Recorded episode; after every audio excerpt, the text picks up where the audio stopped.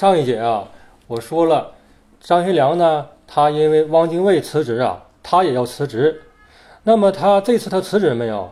这次啊，他想辞职了，但是老蒋啊没有批准。大敌当前的时候，老蒋认为这个北方的军事形势很严峻，华北地区呢没有张学良的维持还是不行的。但是这个汪精卫呢，他也不是一个一般的老百姓，他在国民党内呀，他的地位也是。举足轻重的，他当年呢，他跟随孙中山，孙中山的得意门生，在国民党内呢有几个人物，那老蒋不敢轻视，一个是这个汪兆铭啊，汪精卫，另外一个呢就是胡汉民啊，胡汉民，还有一个是孙科，孙科是孙中山的儿子，所以这个汪兆铭呢，他这个举动啊，让老蒋呢心里边也一震，但是心里很很高兴。他为啥高兴啊？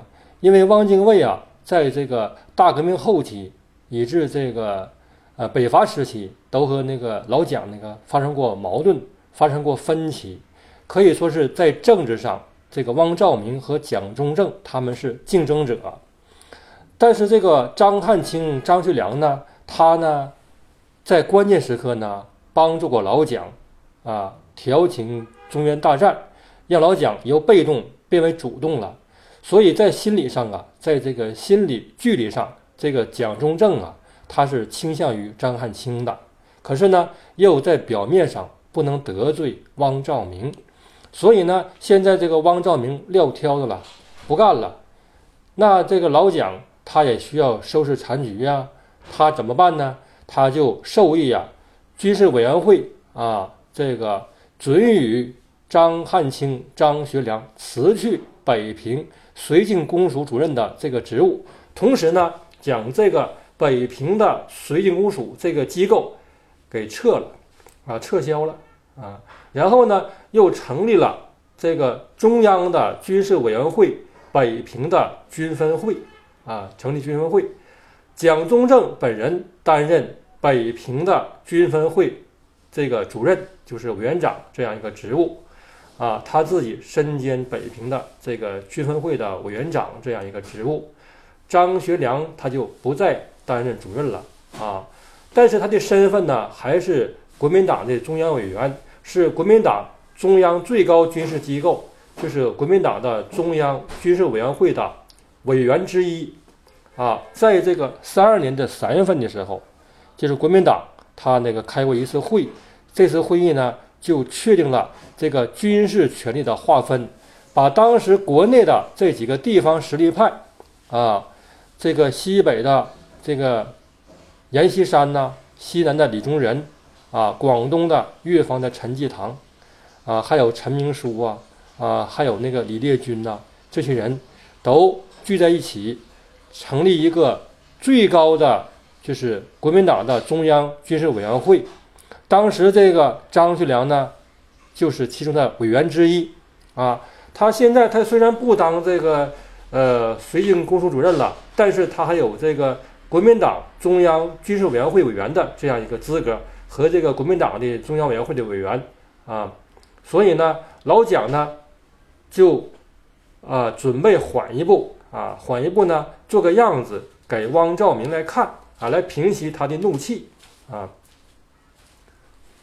但是啊，张汉卿他的这些部下们，像于学忠、王树常，哦，这个王以哲、王铁汉，他们这些人呢，认为这个老蒋这个事情做的不公平，他们就为张汉卿抱打不平，就这几天呢连续来找张汉卿啊，希望他们这些将领们一致通电，或者派人去南京去，去见蒋委员长。要说这个情况，认为这个我们北方军事方面军费不足，这个情况很严重。我们要军费，不是我们中饱私囊，是为了抗战啊！所以我们是出于公心的，认为这个中央这个做法对这个张汉卿很不公平，准备就要上访了，上书了。但是这个张汉卿呢，就讲他们都说了，说你们不要乱来，要听蒋公的命令，要这个和中央保持一致。我们要这个听候中央的安排啊！我呢也是身体也不好，我现在可以这个可以那个辞职出国旅游了，可以。可是啊，这个没过几天的时候，这个中央的军事委员会呢又发一个命令，就是命令张学良以这个中央军事委员会委员的资格代理蒋介石来做北平军事委员会分会的这个主任这个职务。就是你张汉卿，你不是中央军委的委员吗？你现在用这个资格来代替蒋委员长来管这个北平军分会，而且蒋介石亲自给张群和蒋伯成发电报，让他们来转告张汉卿。这个蒋伯成呢，当时也是北平军事委员会分会的委员，他是蒋介石的亲信。那个张群那更不用说了，是老蒋的同学啊。呃，所以他们二位啊，就及时的将这个蒋介石的安排给传达到张汉卿的跟前了。啊，张汉卿一看这个蒋公又有新安排了，那自己就不能出国，不能下野了吗？而且这个前方战线吃紧呐，啊，然后又没过几天，蒋介石啊又亲自拍电报给张学良，说你现在赶快将这个华北的军事工作给我抓起来啊！现在大敌当前的时候，你就不要休息了啊！要一切以军事工作为主。你需要钱，我可以给你。这个时候，这个华北经济困难呢，上姐不是说过吗？所以那个张学良呢，他就是自己呢，赶快的，那我服从命令吧，赶快我就挑起新的这个任务吧，搭班子建设啊，就迅速的将这个北平军分会的这个机构这个班子给搭了起来了。北平军分会呢，是一厅三处十五组这样一个机构，一个厅就是办公厅，厅长是荣臻，副厅长呢是朱光木。那，这个朱光木啊，就是这个呃，朱光木呢，就是朱美云的丈夫啊。他之前是张学良的副官，后来这个朱美云呢就嫁给了他。这个朱美云呢，就是那个《爱沈阳》里边的诗“赵四风流朱五狂”，那个朱五就是朱美云。实际上，他与张学良关系很正常，因为他的姐姐叫朱若云，他呢就是张学良的弟弟张学明的妻子，所以他们是亲属。这个朱美云呢，经常陪张学良跳舞啊，仅此而已，没什么绯闻。啊，这个副厅长是朱光木啊，第一处处长是王以泽啊，第二处处长是周濂，第三处处长是黄时月。啊，这就是三个处，这三个处的级别和这办公厅是平级的，然后下面呢还设十五个组，而且蒋介石呢，他也给张给那个张学良呢几次军费给拨了过去。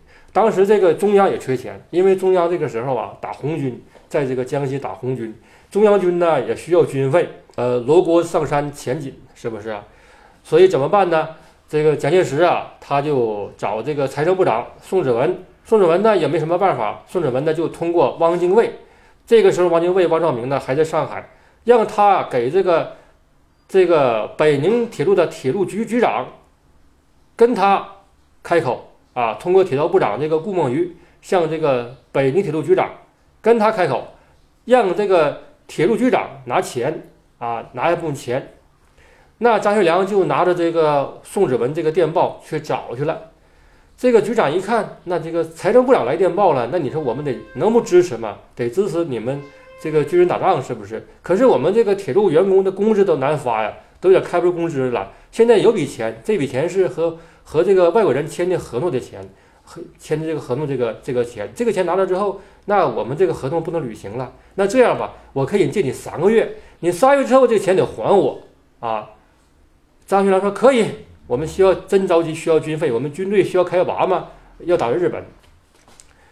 然后呢，老蒋还几次给张学良批了军款啊，十五万、二十万的批军款，虽然不多，但是也是一也是一个心意，是不是？就是你你打日本，我支持你。而且这个蒋介石啊，多次给张学良发电报，呃，就是说呀，说现在呀是民族存亡这个关键时刻，这次这个战争一定要打赢。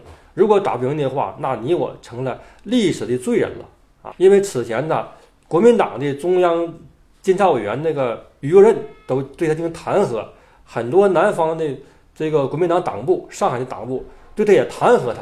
而且这个三二年的时候，一二八不是淞沪抗战吗？所以这时候你张学良，你也不能再像以以前一样了，一退再退呀，是不是？所以他也表示了，我这次我是真干了啊，纵使我把我自己都干牺牲了啊，我也在所不惜。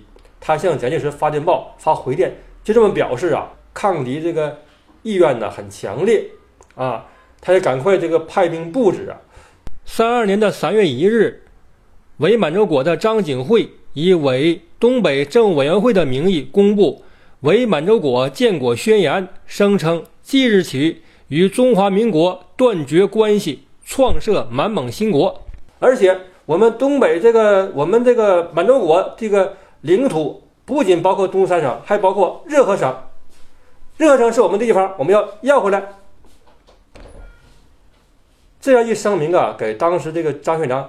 很大一个震惊，也给老蒋一个震惊。那一看，那你这日本日本鬼子、日本关东军真是得寸进尺啊，对不对？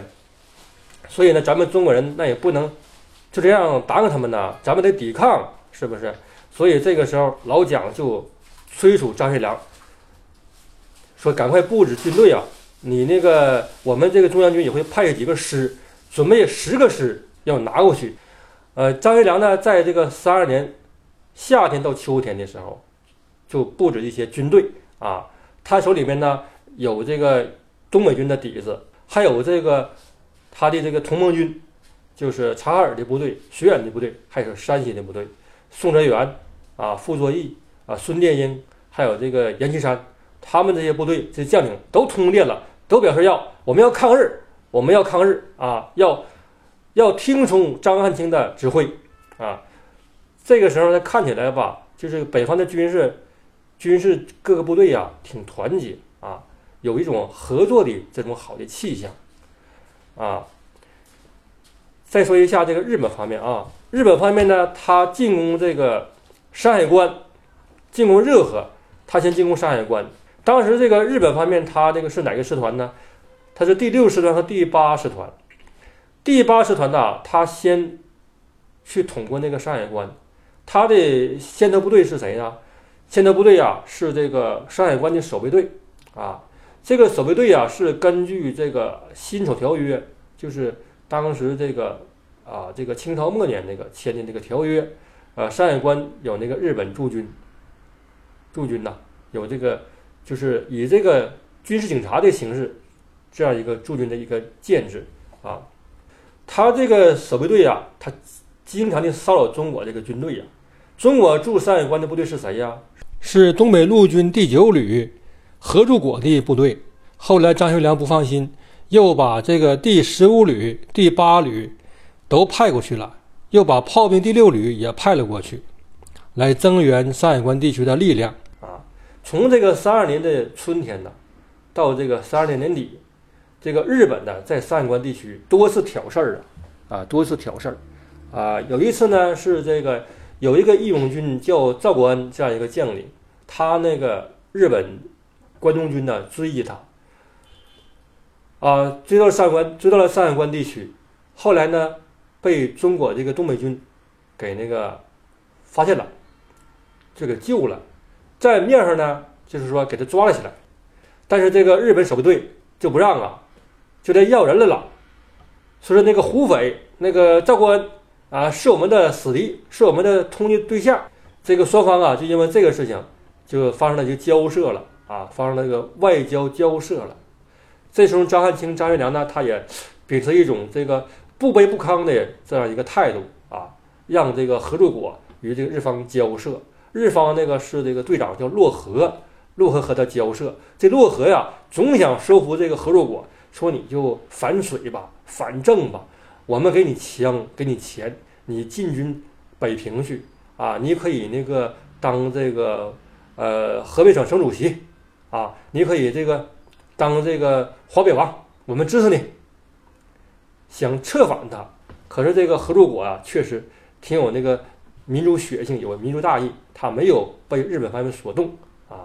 这次呢，他也不卑不亢，他就是和日本方面进行周旋啊。此后呢？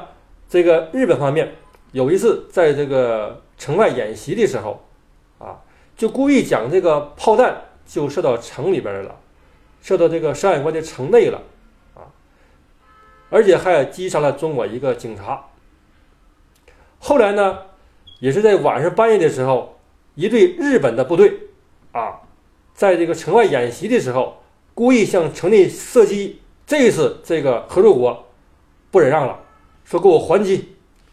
双方就发生了小规模的这个冲突了，啊，这个冲突啊，就惊动了天津的日本军的司令官，他向张学良抗议了。啊！抗议了，说你们那个东北军，你们怎么向我们日本挑衅呢？到了那个三二年的十月份呢，日本这个挑衅呢冲突不断，而且日本这个关东军，日本的正规关东军呢也来了，所以这个时候张学良他也有点坐不住了，他就赶快就是派啊王以哲去啊，让他协助合作国来这个准备。啊，跟日本人对进行对抗。到了这个三三年的这个一月份呢，一月三号的时候，这个山海关呢就被日本给拿下了。这么快呀？就这么快？当时啊，这个日本的关东军部队第八师团呐，派了一个连队呀，啊，还有海上有这个军舰，天上有飞机。一月三号这天。就将山海关给给占了，那山海关的部队怎么这么不经打呢？合作国呢是一个旅啊，是一个旅，然后后来还有那个王以哲带过来的义勇军部队，还有那个在山海关外围的那个第十五旅姚东藩的部队，还有那个第八旅丁宇春的部队，还有一个炮兵旅啊。这个山海关地区呢，这个防守这个部队吧也不少。但是这个防守配备上还是有问题的，有些顾此失彼。而且这个合作国呢，他也没料到这个日军会发动大规模的这种快速的进攻，这种立体化的进攻啊！天上的飞机，海面上的这个军舰，还有地上的大炮，让他猝不及防。而且这个城内呀，只有两个营的兵力啊，就两个营，有一个营长叫做安德新，他这个营啊，全阵亡了。营长以下啊，官兵全阵亡了，全战死了。可见呢，这个山海关这个战斗啊，挺惨烈。何柱国呢，也是亲自指挥，抵抗了一天一夜，就被迫的就撤退了。何柱国呢，在三日的中午就向张学良发电报，向他报告了日军来袭击山海关的情况。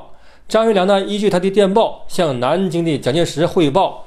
在这个电文中呢，他就是说，现在山海关被日军来袭击，但是呢，根据这个情况啊来看呢，这个山海关的日军这个袭击部队呀，并不是大部队，而是小股部队。但是当天晚上，这山海关就陷落了。然后在半夜的时候，张学良呢向蒋介石报告，也打电报，这个电报就说了，说是进军山海关的部队啊，是日军的一个师团。就从张学良这两个电报来看呢，他对前方的这个战况啊，并不是很了解，可以说是把握的不准确。这个呢，就是一个缺点，也是一个弱点，所以它影响整个战局。哎，所以这个事情啊，让这个张学良很气愤，他就命令合作国给我不惜一切代价给我夺回来。可是啊，那毕竟那个日本方面，他这个兵也不少啊。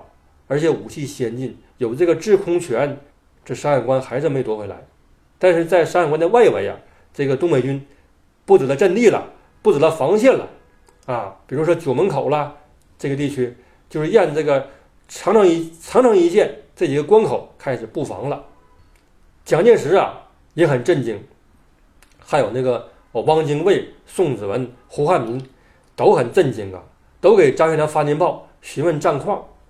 在一月四日，蒋介石复电张学良：“余城既失，情势愈重，不可以与寻常视之。此后我必以真面目攻取平津，我方不能不速下决心，迅速处置。”在一月五日，他又致电张学良：“机智国家之威信与民族存亡之歧路，余不问牺牲如何，极力援助，须即迈进彻底抗日。